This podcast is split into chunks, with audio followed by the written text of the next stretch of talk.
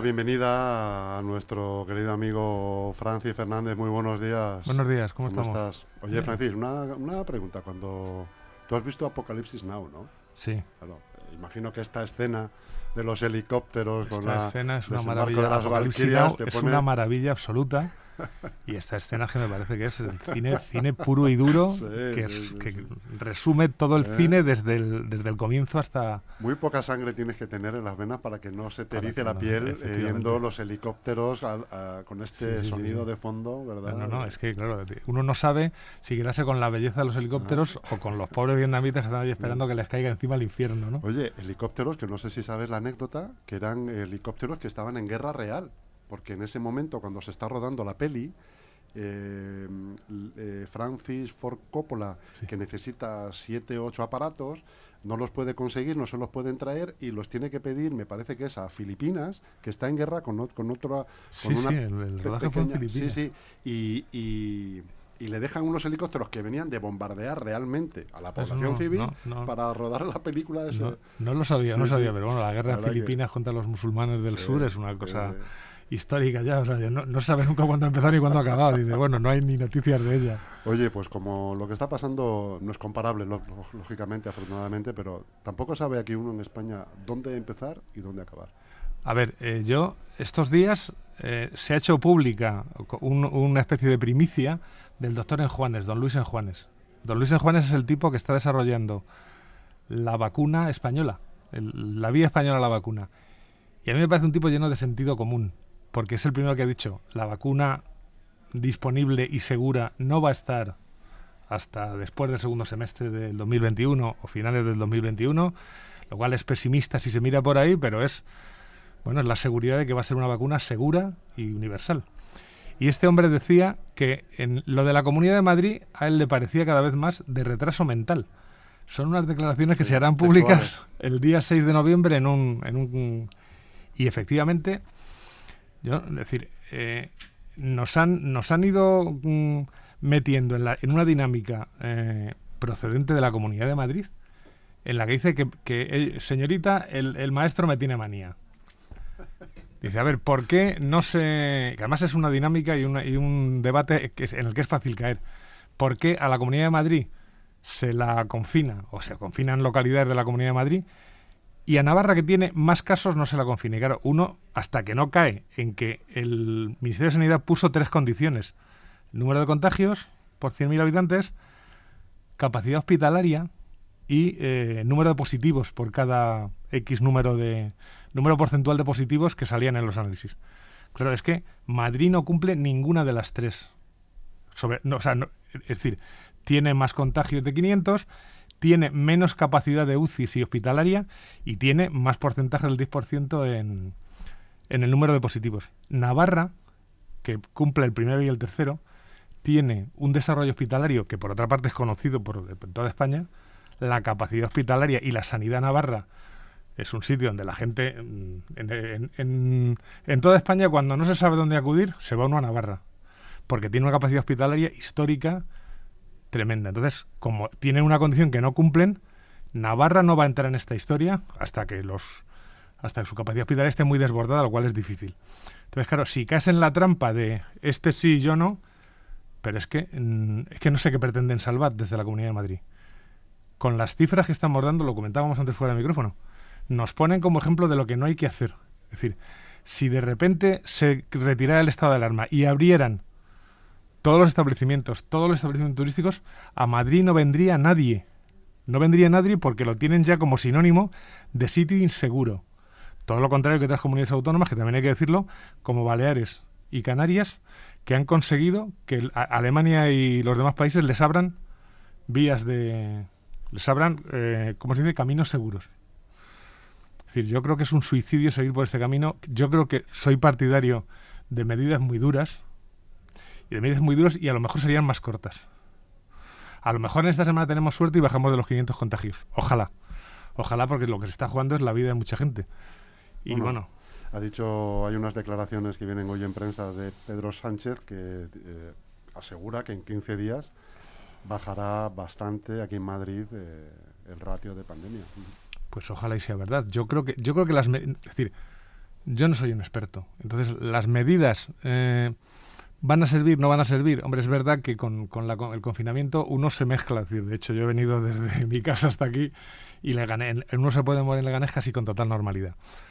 Que no se pueden controlar las medidas, también es cierto. Pero mm, yo creo que eh, el hecho de estancar eh, las ciudades mm, va a tener un efecto positivo y por lo menos se va a saber cuál es el nivel real de contagios que hay en esa ciudad, porque hasta ahora, claro, no se sabe si alguien se contagia aquí o se contagia en el metro o, no sé dónde. Aunque yo también soy, digo otra cosa, durante la primera época de alarma, los, los medios de transporte siguieron funcionando y se consiguió bajar a cero. Que ahora se eche por parte de determinada parte de la izquierda, se eche la culpa al transporte público y dices, bueno, mira, a lo mejor tienes razón, porque la gente se mezcla, pero en la gente en los transportes, el transporte público va muy precavida. Y de hecho, en la primera oleada se consiguió bajar el número de contagios a pesar de que los transportes siguieron funcionando. Vamos a ver, porque yo creo que tienen más que ver estas noticias que hemos tenido este fin de semana de juergas universitarias con 200 contagiados, desmadres en la calle, fiestas ilegales. Bueno, yo de verdad no sé, eh, la gente joven, entendido por gente joven, los menores de 40, es que lo, hablábamos también antes que otra de las pandemias es la de la educación. Es decir, eh, España adolece de una falta de educación tremenda en ese sentido y como tú bien decías, esta generación es eh, la primera y única que de momento ha ido al colegio, todo, ha estado todo el mundo escolarizado hasta los 16 años, ¿no? Sí, resulta eso, que... Eso da que pensar, da que pensar en que, bueno, en que tenemos, tenemos unas costuras como Estado y dices, bueno, qué educación se les ha dado a esta gente o qué educación se les ha dado, al menos en el aspecto cívico. Eso es, en el aspecto cívico. Claro, no, estoy hablando de matemáticas. claro, claro, en el aspecto cívico. Es decir, qué ideas se les ha dado de la sociedad, de, su responsabilidad con los demás. No lo sé, es decir, eh, y, luego además hay otra cosa que a mí siempre me da mucha rabia, el famoso nuestros hijos van a vivir peor que nosotros. Bueno, mm, nuestros hijos o los que tengan hijos van a vivir peor que nosotros a lo mejor la segunda parte de su vida. La primera, desde luego, la han vivido mucho mejor que yo, que no tuve agua en casa hasta, hasta que vine a Leganés con 13 años. en, cualquier caso, Francis, a ti lo que te parece, de todos modos, es que eh, hay un... Eh, ahí se respira una pelea política eh, por encima del tema sanitario, del tema pandémico. Sí, yo no sé, no sé de quién ha sido idea. No sé de quién ha sido idea hacer de un tema político, de un tema sanitario, una pelea política. Yo, mm, es decir, no sé quién lo ha ideado por parte del gobierno que está respondiendo, no sé, no sé cuál es la postura del gobierno realmente, está respondiendo con, con mucha dureza a Madrid y yo creo que, habría que, había que hacerlo.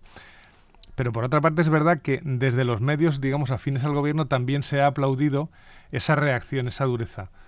No lo sé, no sé, no, no sé hasta dónde habría que... No sé dónde. Pero lo que está claro es que quien lo ha ideado por parte de la Comunidad de Madrid puede que se le hayan ido, se le haya ido la mano como varios metros. Porque ahora mismo la líder, la presidenta de la Comunidad de Madrid, Isabel Díaz Ayuso, aparece en un plano incluso superior al de Pablo Casado como líder de la oposición. Quien contesta al gobierno es la Comunidad de Madrid decir, no hay... Y desde luego se está llevando minutos de SAR eh, importantísimos, ¿eh? en prensa y en, y todos lados. vídeo. como, se descuide Pablo Casado, le, levanta el puesto, creo yo. ¿eh? Y, encima una persona que eh, no ha sido reconocida tampoco... De hecho, no se la reconoce, digamos, como presidenta de la comunidad, sino que se, se la tilda de amiga de Pablo. esta es la amiga de Pablo. Fue la, la segunda o la tercera de Esperanza Aguirre, ¿no? Eh, siempre se la conoce por esos titulillos, más que como presidenta de la Comunidad de Madrid, y yo creo que, bueno, es combativa, está siendo combativa también, eh, que va a dejar en pañales a Esperanza Aguirre. Como siga así. A ver, yo ahí tengo dos cosas que decir. Una, eso que tú has dicho, todo es cierto. Es decir, para poner a esta mujer se quitó de en medio a, a Garrido, al presidente que apechugó con sustituir a Cifuentes después de la que había, que gobernó la Comunidad de Madrid con una tranquilidad y una serenidad absoluta durante año y pico. Se le quitó del medio y se puso y, se quitó del medio a su sucesor, que ahora mismo no recuerdo su nombre, pero otro, otro hombre que gobernó con tranquilidad y con serenidad. Esta es una apuesta personal de Pablo Casado, eso está claro. Y llegó ahí porque Pablo Casado apostó por ella. Ahora, también hay que decir que eh, Isabel Díaz Ayuso es la presidenta legítima de Madrid, porque consiguió los apoyos necesarios. Y esto va por el, la costumbre que se está cogiendo en tanto en medios de comunicación como en cierta oposición de tildar de ilegítimos a gobiernos legal y legítimamente establecidos. Es decir, ni el gobierno de la nación es ilegítimo porque consiguió los apoyos que necesitaba en el Parlamento, que es donde hay que conseguirlos, ni la señora Díaz Ayuso es eh, una presidenta ilegítima o no sé qué, es la presidenta de la Comunidad de Madrid porque consiguió los votos que necesitaba conseguir en su momento.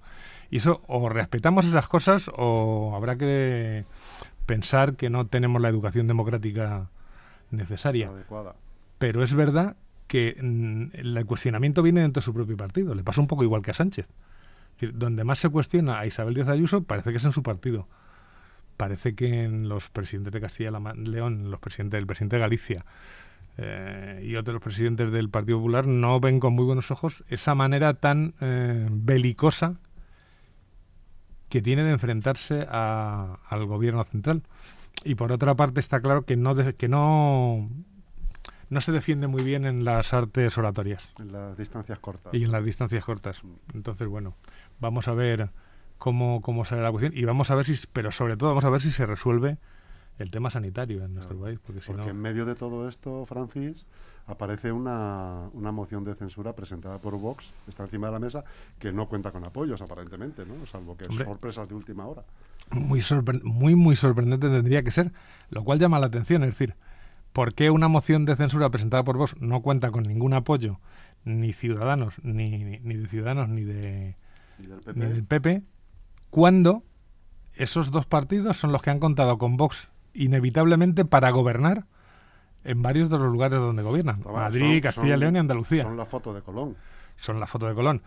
Yo, es decir, Vox, eh, en un momento determinado, no sé, no sé qué rentabilidad política puede sacar, a lo mejor simplemente electoral, y, y cualquier elección está muy lejos. Pero a lo mejor Vox se piensa que si su- sus planteamientos políticos no valen para una cosa, tampoco valen para la otra. O sea, Vox es un partido apestado para una moción de censura en el Parlamento, pero no lo es para dar su apoyo en, en tres comunidades autónomas importantísimas. No, en dos. En Dos o dos. tres. En dos, son dos. Sí, sí, son dos. Bueno. mm. y, en- y en- y en- claro, la tercera, el tercer sitio es Madrid, Claro. Madrid capital. Entonces, bueno, eh, es una situación muy llamativa. Muy llamativa porque Pablo Casado parece ser el único que se ha dado cuenta de que su principal enemigo electoral es Vox.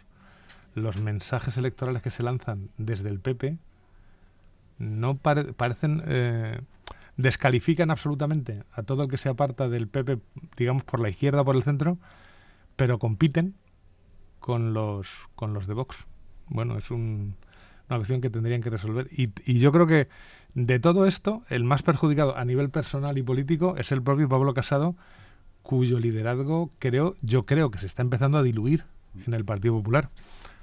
No Da sabemos. esa impresión. Sí, da esa impresión. Y sobre todo ahí porque es verdad que se, se diluye. Se diluye. se diluye ante la fuerza de Isabel Díaz Ayuso Mm. y ante la competencia de una Bascal que le da lo mismo decir 8 que 80, pues probablemente haya el voto menos consciente, el voto menos de centro del Partido Popular empiece a huir. Pero eh, sobre todo lo grave para Pablo Casado es que él mismo ha dado por consolidado el gobierno de la nación hasta las siguientes elecciones y para las siguientes elecciones quedan mucho tiempo.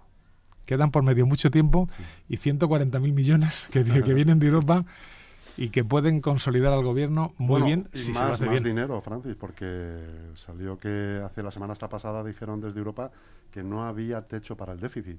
Se podía tener más del 3%. Con- bueno, Con lo cual lloverá dinero para ayuda social. hombre, yo creo que lloverá dinero porque eh, los banqueros, que son, eh, son otro sector que pobrecito, claro, llevan algún tiempo que... Hay que que- mirar por ellos. que hay que mirar por ellos porque bueno, tienen su dinero a rentabilidad de cero. Claro. Hay que darse cuenta de que, claro, con el dinero a rentabilidad cero, cualquier estado que les diga te doy un 0,5, le van a prestar dinero a chorro, como tú dices. Efectivamente, va. mm, Yo creo que se va a consolidar eh, en cuanto se resuelva el problema de, en Europa de Hungría y Polonia, que parece que son estados que se están pasando con el la falta de respeto a los derechos humanos, yo creo que puede llover dinero porque el sistema, sobre todo el sistema económico, lo necesita, necesita que se reactive todo esto. Hay que hacer más dinero, hay que eh, poner la manivela de la máquina del dinero. Y hay que hacer que el dinero sea rentable. Es que el dinero empieza a no ser rentable.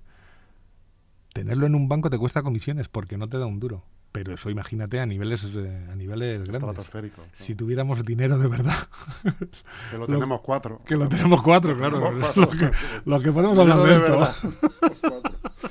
Oye, Francis, ¿cómo has vivido ayer el Día de la Hispanidad? No sé si lo has visto por la televisión o, o, te, acercaste a, la Plaza de Oriente. No, no, no, no, no. Yo no soy, soy poco de banderas, de ninguna bandera. En general, no. Me parece que las banderas siempre afectan a las partes más eh, irracionales del ser humano. Yo, que las tengo, puedo, puedo decir. No, no creo que de, las banderas se deban hacer eh, grandes historias, porque se pierden eh, grandes... Se, pierden hasta los hechos de perspectiva. Es decir, si yo saliera, y voy a salir aquí ahora mismo diciendo que la bandera roja igualdad es el producto de una revolución en España, empezarían a tirarme tomates y puede que viniera un psiquiatra a meterme en un, en un manicomio. Pero es así. La bandera roja igualda es la bandera que surge de eh, la revolución que supone la guerra contra Napoleón. Las Cortes de Cádiz, la primera constitución española, es la que consagra la bandera roja igualda. Después se ha ido deteriorando. Después han ocurrido muchas cosas históricas pero eh, ya se ha olvidado que la bandera roja igualda fue la bandera que Fernando VII, el Borbón, no quiso tener jamás en su despacho, no reconoció jamás, y fue la bandera que enarbolaba un señor que se llama Riego. Bueno, a partir de ahí hay que reflexionar sobre muchas cosas, pero yo, banderas las justas. Yo quiero un Estado que me garantice una vida democrática y una vida lo más segura y lo más próspera posible. Todo lo demás, en ese sentido, me sobra. Ayer, por desgracia, no fue ni roja igualda, porque no sé si te diste cuenta cuando pasaron los aviones, debió fallar el dispositivo del color y salió una raya blanca. Bueno. Mira, pues, eh, yo, hice la mili, yo hice la mili en aviación. Ahí porque yo hice la mili. Ahí tienes que haber estado, en ese momento. Yo hice la mili en aviación y entonces esas cosas pasan. Porque cuando alguien sube un avión, y eso me lo repetían a mí mis oficiales continuamente, no les importa la disciplina, no les importa que quede bonito y no les importa nada, les importa su seguridad personal y poder cumplir su misión. ¿Que su misión era soltar un chorro rojo? Bueno, pues alguien se equivocaría. Pero no, lo cargó de tinta. Pero no hubo ningún accidente y yo... Eso es lo más importante. Eso es lo más importante. Sin duda, sin duda. Así que yo creo que eso vamos a, pasarlo. Quedará como anécdota histórico. Sí, pero sintomático también de lo que está pasando. Es decir... Eh, bueno, aunque luego hubo baño de banderas, eh, Vox organizó también una, yo creo que se puede, una quedada. Se puede sacar chistes y memes y lo que tú quieras.